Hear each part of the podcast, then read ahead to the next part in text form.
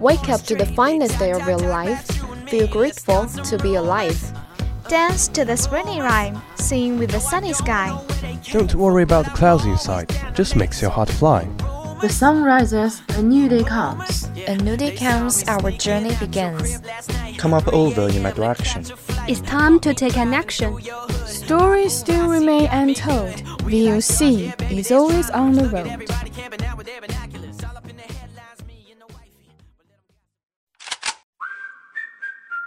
Good morning, dear audience. This is VOC, Voice of Campus, from Qingdao University of Science and Technology. We are broadcasting from 7:20 to 7:50, Monday to Friday, and 18:30 to 20:30 at 65.5 FM. Hope you enjoy our company.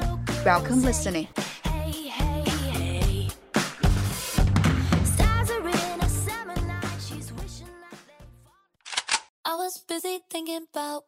Monday. News focus. Focus on life. Focus on campus. Focus of the world. いらっしゃいませ。月曜の茶室でお待ちいたします。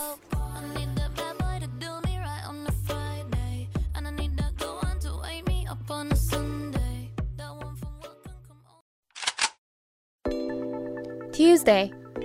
Knock knock. Cookies and candies are ready. Don't you want to join the party? Genieße die Sonne, genieße den Augenblick. Hier ist Guten Morgen Deutschland.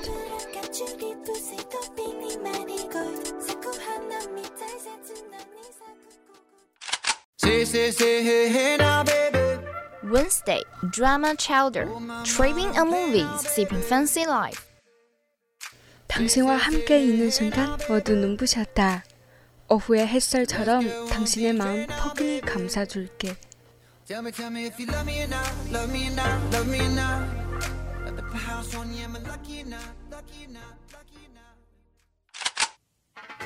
Thursday, Spain and Globe. Get to the heart of the most exciting destination. Unfold the history of the places of interest. Дорогие слушатели, доброе утро! Давайте слушаем программу русского языка. Желаю вам хорошего настроения. Всего доброго, всего веселого. Спасибо за внимание. Приятного прослушивания.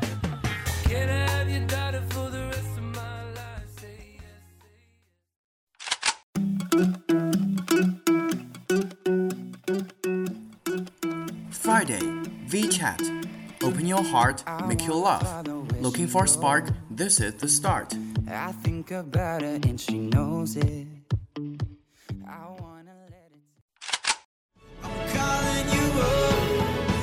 VOC is your best choice.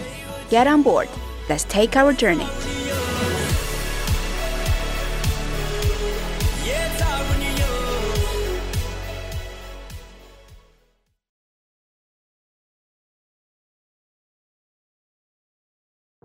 Хорошо, когда у тебя отпуск, и ты можешь путешествовать и любоваться красотой новых мест. Но заканчивая университет, ты должен думать о работе.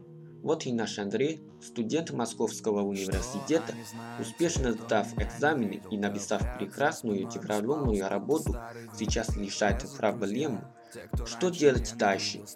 Главное в жизни человека – работа. Где бы ни был, чем бы занимался, надо стараться не только стать хорошим специалистом, но и принести пользу людям. Поступив в университет, Андрей много занимался, но сразу начал подрабатывать. Мой город Пенза, мой город признак. 2012, мне 17, я в Москве как призрак. Я сам себе бросил вызов, поднять тебя на релизах. И в голове как головоломка перебирая идеи, будто бы я на иголках. И я не выбирая друзей, не понимая, кто с ней. В любовь играет тут все, время бежало быстрее. Я становился сильнее, хоть становилось больнее. Я понимал, что нужнее, чтобы добавить налей. Мне на удачу налей, только быстрее Он продавал газеты, работал официалистом в Макдональдсе. Больше всего ему нравилось работать в студенческом курсе. Как здорово, когда вокруг тебя веселые лица, все танцуют, климит музыка и хозяин этого праздника. Студенческие годы пролетели и пришло время сделать выбор. Немного создать свою фирму, открыть собственное дело. Это очень интересно, потому что бизнесмен доли в состоянии принимать решения, не боясь риска, никогда не теряя голову. Кроме того, Андрею всегда хотелось создать совместное предприятие с какой-нибудь китайской фирмой. Уже так хорошо говорит по-китайски.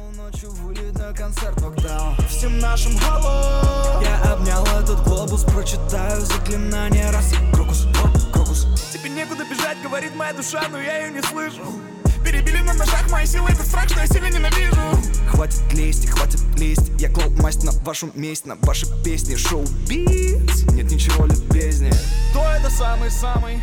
Бесславный ублюдок, кто я сейчас? Тот же ублюдок Но недавно один солидный банк пригласил его на работу. Что же делать? Надо хорошо обдумать. Хотя работа в клубной банке имеет свои плюсы и минусы. С одной стороны, это высокая зарплата отпуска два выходных дня в неделю. С одной стороны, это высокая зарплата отпуска два выходных дня в неделю. С другой стороны, так не хочется зависеть от решений начальника.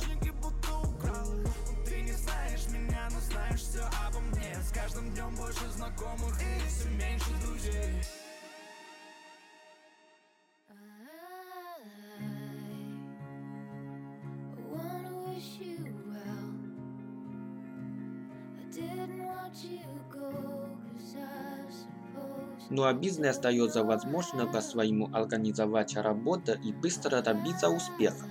Правда, бизнес – это всегда лист. Деловые люди работают день и ночь, часто без выходных. Да и отпуск для них не всегда возможен. Но как это интересно. Встречи с новыми людьми, переговоры, контракты. Какой надо иметь характер, чтобы справить со всем трудностями. Решение твердо, энергичный. Неужели не получится? Нет, получится. Нужно попробовать свои силы и доказать себе, что ты что-то можешь.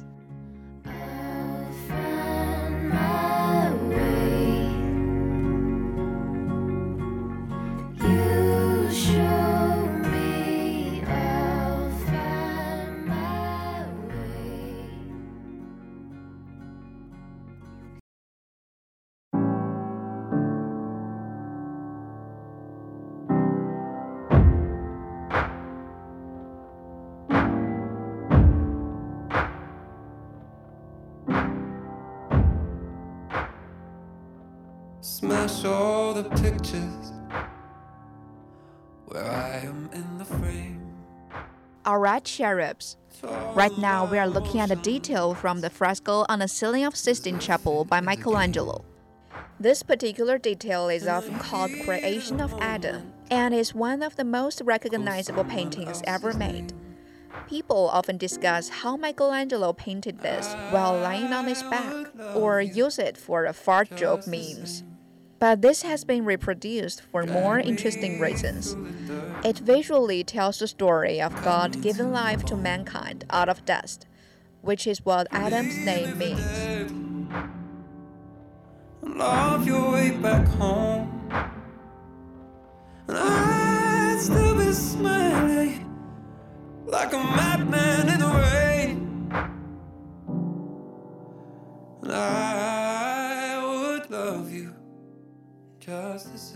Now that's a big task.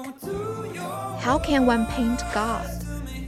Michelangelo chose to make him look old and wise here, which God should be, since he's infinitely old and infinitely wise. But he's also really fit. Check out those triceps. He is youthful and strong, which God should be since he's infinitely powerful and should be energetic enough to be infinitely present. Adam is stationary here as dust is, while God is in motion, stretching to give. Is it life? Adam already looks awake, I guess. He kind of has a blank stare here, but his eyes are open. He can be viewed as an allegory for dust, lifeless and still, waiting for the breath of life to enter him. Oh, insane. And I would love you just the same. Here, Klimt is abstracting a universal experience from the trauma, the difficulties, the anxieties of everyday life.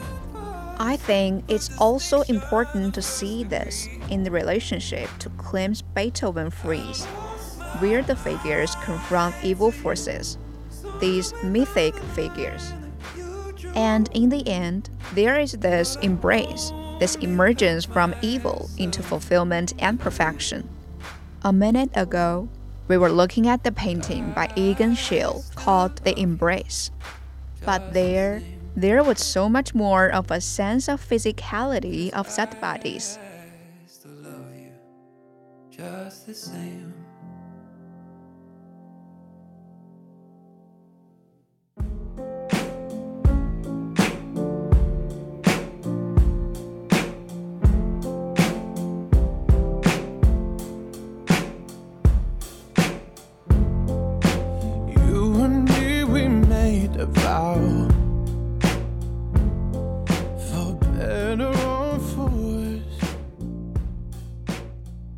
The way that the bodies are really not present here and are cloaked in those decorative forms reminds us how much Klimt, although he was exploring this kind of sensuality, was also disguising and discovering it with a kind of decorative patterning.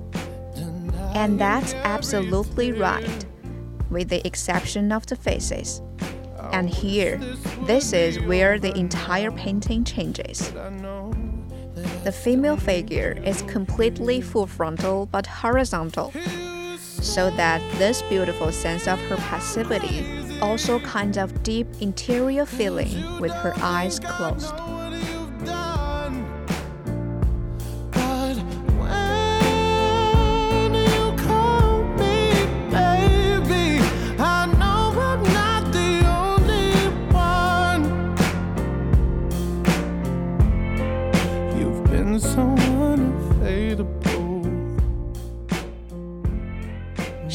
Gives us an image of a couple that's electrified by kinds of agitated outlines.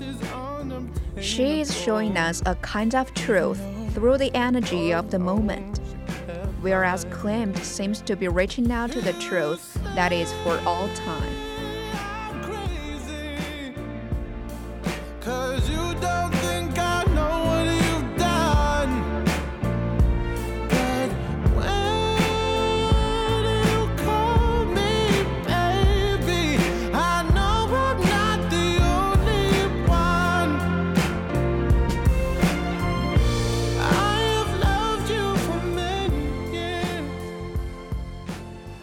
Michelangelo certainly would not have known about synapses, but the comparison is fun to think about.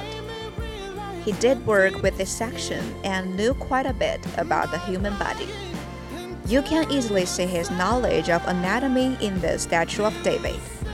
So, this brain theory isn't entirely crazy.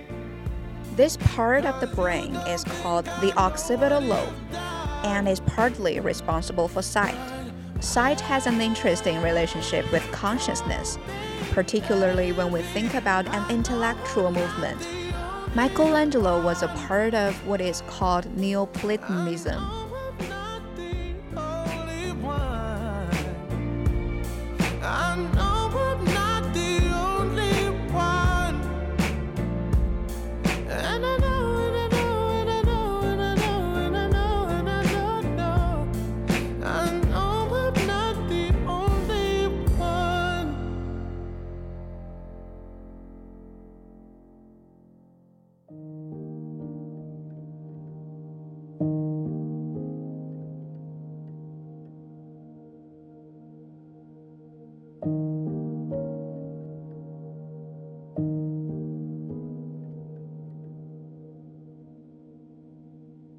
Sunlight dances off the leaves. Birds of red color the trees. This movement, encouraged by the first Latin translation of Plato work in Florence during the late 18th, revived Platonic philosophy and the content of ideal forms during the High Renaissance. Plato's works stress the importance of metaphysical forms, immune to any corruption, over temporary earthbound forms subject to decay. What we can visually see in the physical realm using our occipital lobe is a reflection of higher ideal form, and in the Christian framework is a reflection of the light of God. Children cry and love and play. Slowly hell turn to gray. We will smile to end each day. In places we won't walk.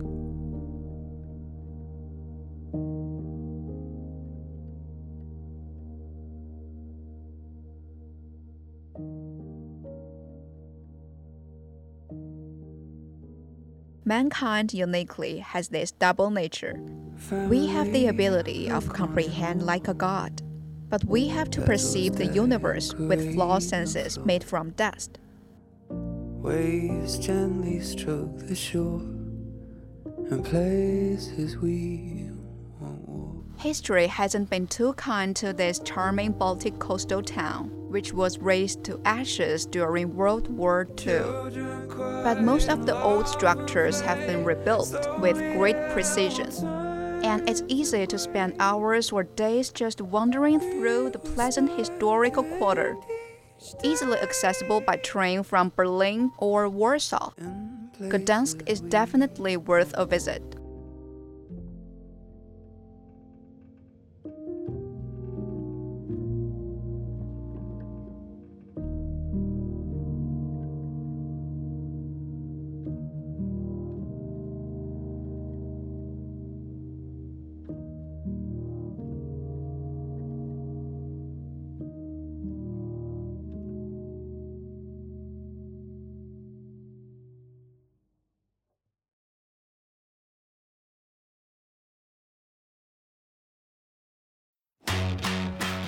The time of English, learning new words, all in Thursday.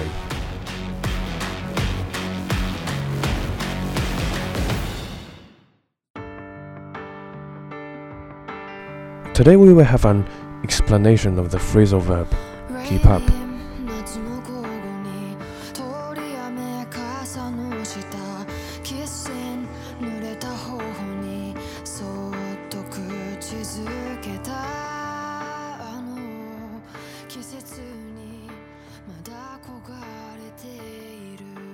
This verb has a few different meanings, which I will outline for you. First of all, keep up has a basic meaning of stopping something from falling or dropping to the ground. For example, I am wearing a belt in order to keep my trousers up, as I certainly I don't want them to fall to the ground when I am walking in the street. The second meaning is, in a way, similar to this, in that it describes holding a position or remaining level with something.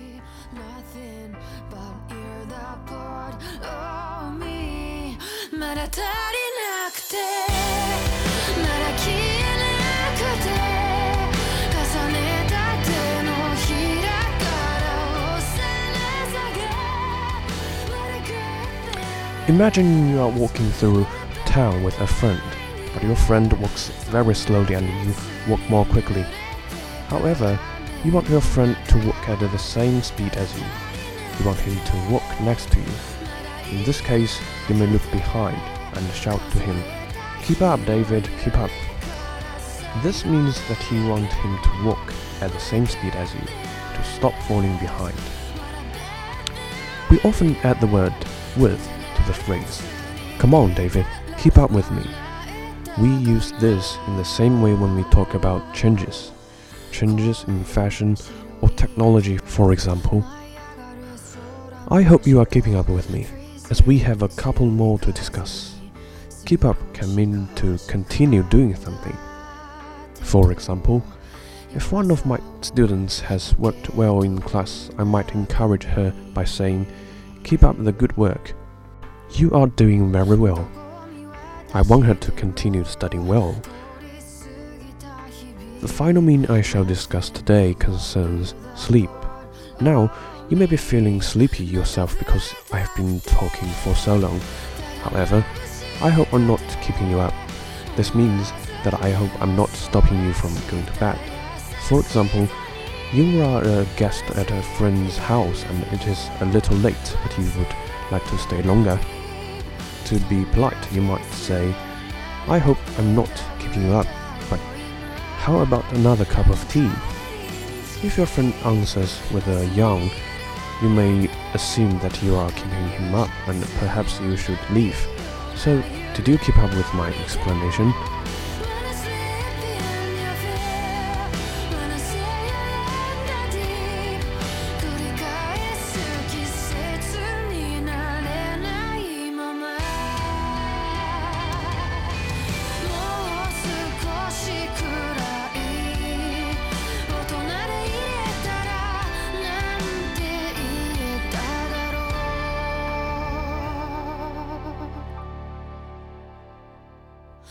And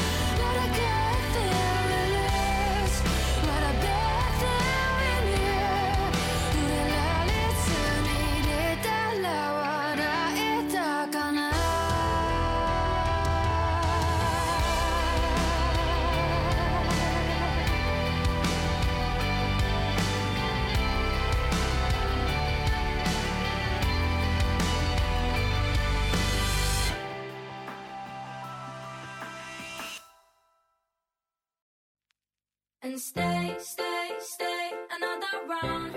Cause who wants to live forever? Who wants to burn it down, down, down, down, down? The second word we will talk about today is youth. As someone who is not as young as he used to be, I can certainly say that I found youngsters and youth confusing. Not in terms of the meaning of the words, in terms of their lifestyles. Anyway, back to the language question. Youngster does simply mean a young person, and whether you use it to refer to a toddler or a teenager is really up to you. As I said, I am not so young anymore, so for me, anyone under the age of 18 is a youngster. However, a teenager is only likely to use the word to talk about toddlers and children under 10. So, youngster is a very flexible word as it doesn't have as, as specific meaning as the words teenager and toddler. The word youth is a little more complex as it can refer to a young person and also to the period of life when you are young. For example, in my youth, I often played football with my friends, but now I don't. Notice that with this meaning, the word is an uncountable noun, so you can only say youth, not youth. When youth refers to a person, it means that a person is not an adult, and most often it means that they are a teenager. So, a youth is not an adult, and yet not a child.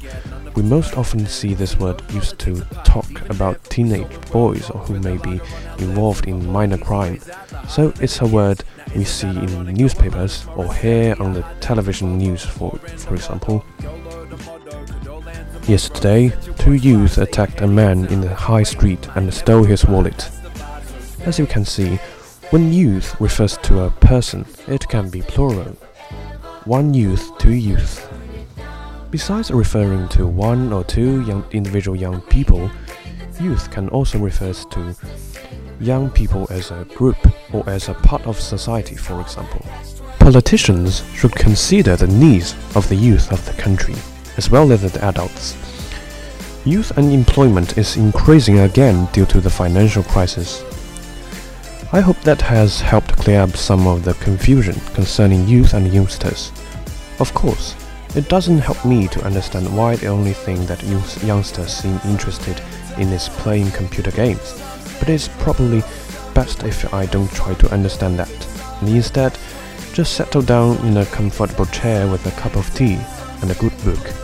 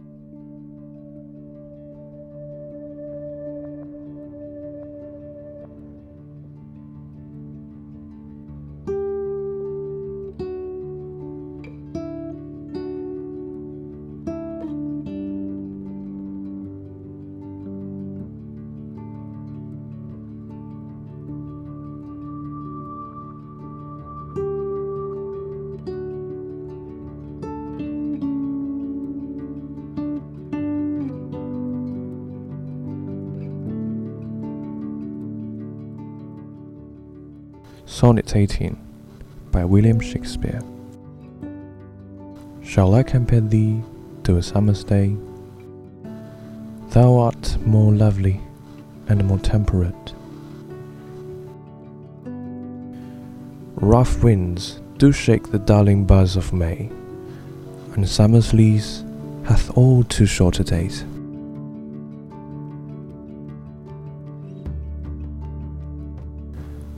Sometimes too hot the eye of heaven shines, and often is his gold complexion dimmed, and every fair from fair sometimes declines, by chance, or nature's changing course untrimmed. But thy eternal summer shall not fade, nor lose possession of that fair thou wast nor shall death brag thou wanderest in his shade, when in eternal lies to time thou growest. So long as man can breathe or eyes can see, so long lives this, and this gives life to thee.